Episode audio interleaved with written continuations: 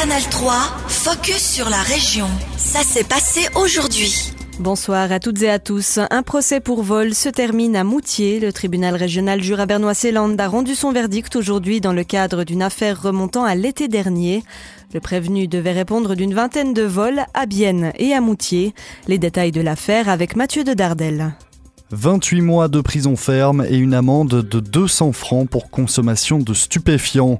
Voilà la peine prononcée par le tribunal régional dans cette affaire. Le prévenu a été déclaré coupable de vol dans des magasins et des restaurants, notamment à la Rotonde à Bienne où il travaillait. Le trentenaire n'en est pas à sa première condamnation. Il a déjà purgé une longue peine de prison, mais il a repris ses vols, notamment pour se payer de la drogue.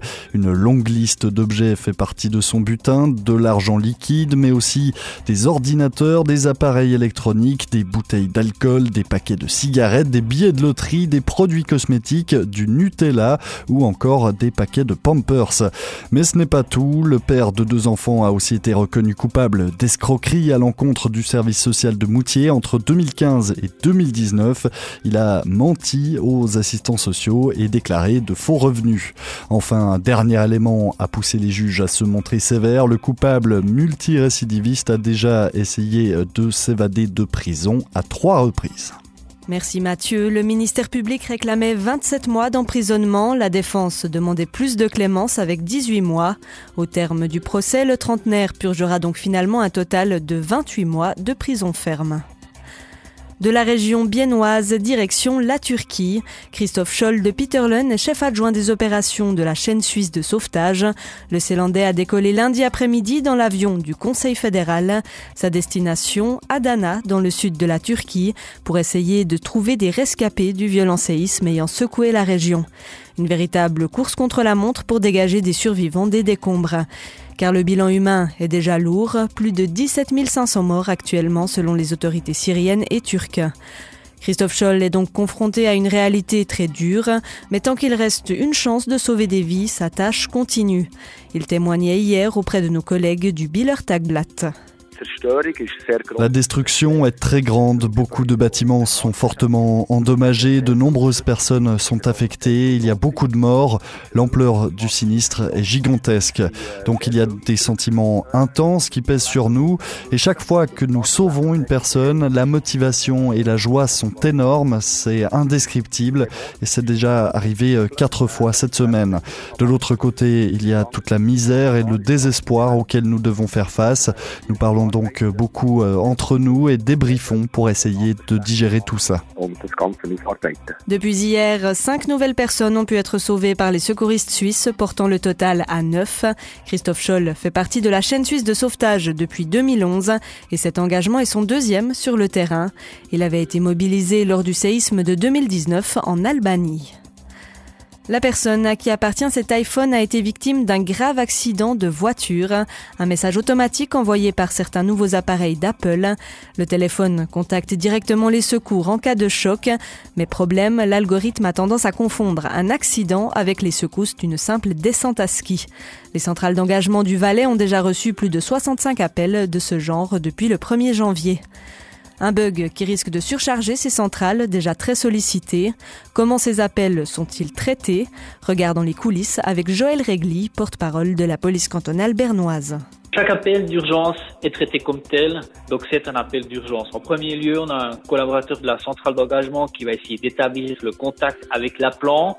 Et puis le but, c'est de prendre des informations pour ensuite fournir euh, une aide qui soit la plus rapide, euh, la plus efficace et la plus adéquate possible. En cas de fausses alarmes, l'urgence, bien évidemment, elle est levée, mais tant que ça n'a pas pu être déterminé, donc c'est pour nos centrales toujours une potentielle situation d'urgence. Et dans ce cas, s'il y a même un, petit doute, c'est la sécurité et la santé des personnes qui sont nos préoccupations principales. Donc, un engagement sera immédiatement déclenché. Mais jusqu'ici, Selon les clarifications que j'ai pu effectuer, on n'a pas dû déclencher jusqu'à ce jour des engagements en lien à ces fausses alarmes qui proviennent notamment des iPhone 14. Apple assure avoir mis à jour son logiciel en fin d'année passée, mais le bug persiste. Après la saison de ski, les polices romandes craignent que les descentes en VTT n'apportent aussi leur lot de fausses alertes. Qu'est-ce que l'inscription de l'accouchement confidentiel dans la loi cantonale a changé après une année Contrairement à une boîte à bébé, un enfant naissant d'un accouchement anonyme peut connaître ses racines. La mère est aussi bien plus en sécurité car elle est suivie tout au long de sa grossesse et pendant l'accouchement. Les personnes qui font recours à cette pratique sont souvent concernées par un déni de grossesse ou ne peuvent en parler à personne pour des raisons de religion ou de croyance. Depuis le début de l'année passée, dans le canton de Berne, le droit à l'accouchement confidentiel est inscrit dans la loi.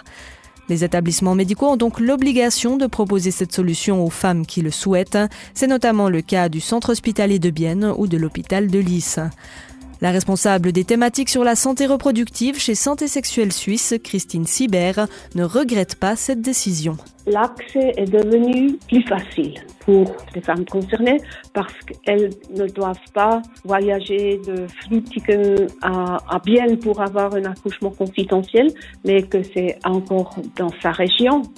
Mais je ne sais pas combien d'expériences il existe dans ces différents hôpitaux. Ils doivent gagner de l'expérience. De toute façon, quelques hôpitaux, ils ont déjà de l'expérience à Bienne et à Berne et aussi à Tavannes. Là, ils se sont engagés l'année dernière aussi pour les accouchements confidentiels, le centre de santé sexuelle avec l'hôpital. Euh, je suis sûre que ça va avoir une influence les chiffres. Le nombre exact d'accouchements confidentiels du canton de Berne n'est pas connu. Pour Christine Sibert, l'important n'est pas d'en avoir beaucoup, mais de montrer aux potentiels bénéficiaires que cette option existe. La plupart des accouchements anonymes débouchent sur une adoption, même si les femmes peuvent à tout moment changer d'avis et décider de garder leur bébé. Canal 3, focus sur la région. Aussi disponible en podcast sur Spotify et Apple Podcast.